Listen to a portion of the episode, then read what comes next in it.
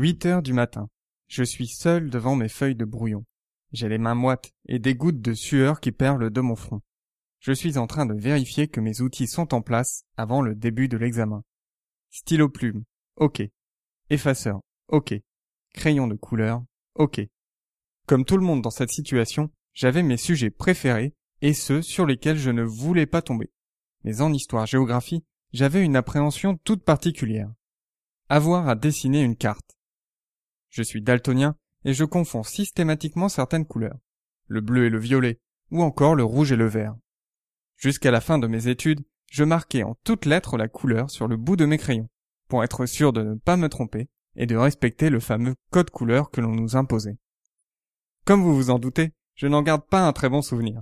Mais le temps a passé, et il est l'heure de se réconcilier avec les cartes. Bonjour et bienvenue sur Batouba.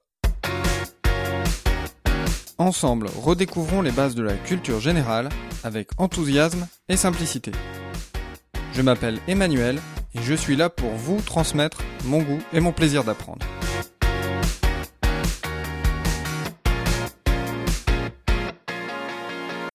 Aujourd'hui c'est facile.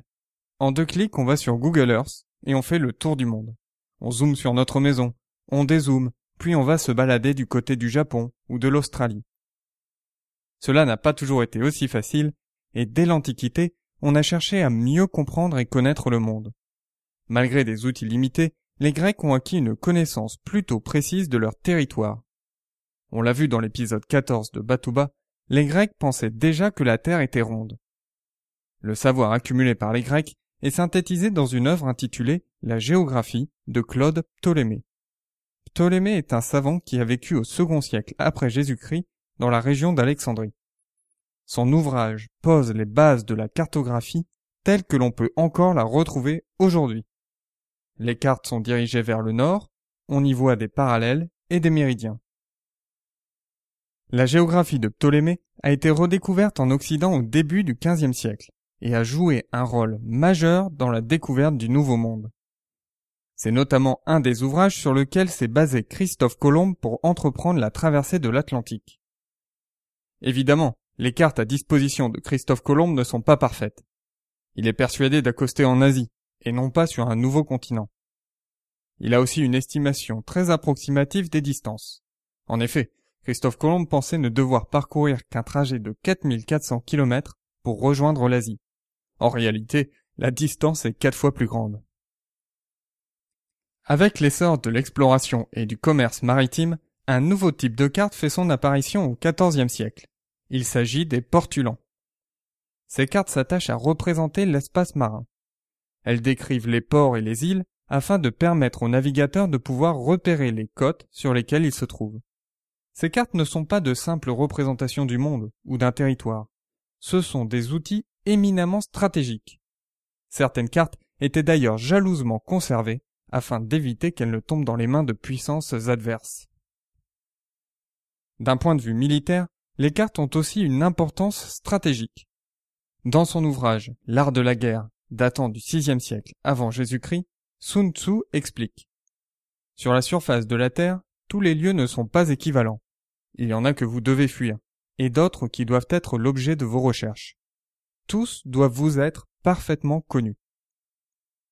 Pour illustrer l'importance de bien connaître le territoire, on va prendre un exemple.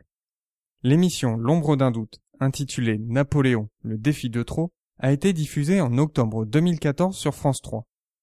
Franck Ferrand et Bernard Coppens nous y racontent une anecdote surprenante à propos de la bataille de Waterloo. La carte que possédait Napoléon lors de cette bataille comportait une petite erreur de gravure. De ce fait, Napoléon pensait qu'il se trouvait à la ferme de Mont-Saint-Jean, alors qu'il était situé en réalité à un kilomètre de celle-ci. Cette erreur n'est pas anodine, car les coups de canon ne vont pas atteindre leur cible, et leurs dégâts sur les armées prussiennes et anglaises vont être très limités. La bataille de Waterloo a eu lieu le 18 juin 1815 et provoquera la chute définitive de Napoléon. En conclusion, on peut dire que les cartes ne sont pas de simples représentations du monde, mais aussi des outils qui permettent de prendre des décisions stratégiques dont la précision et l'exactitude sont indispensables. Si vous voulez en savoir plus sur l'histoire des cartes, je vous conseille l'exposition virtuelle de la Bibliothèque nationale de France. Vous trouverez un lien sur www.batouba.com slash 65. Avant de se quitter, je vous invite à soutenir Batouba au Golden Blog Awards, qui récompense les meilleurs blogs pour leur talent et leur passion. Vous pouvez soutenir Batouba en allant voter sur www.batouba.com slash gba. Vous pouvez voter une fois par jour jusqu'au 23 octobre 2014. Je vous dis à dimanche prochain pour un nouvel épisode de Batouba. D'ici là, restez enthousiastes, prenez soin de vous et de ceux qui vous entourent.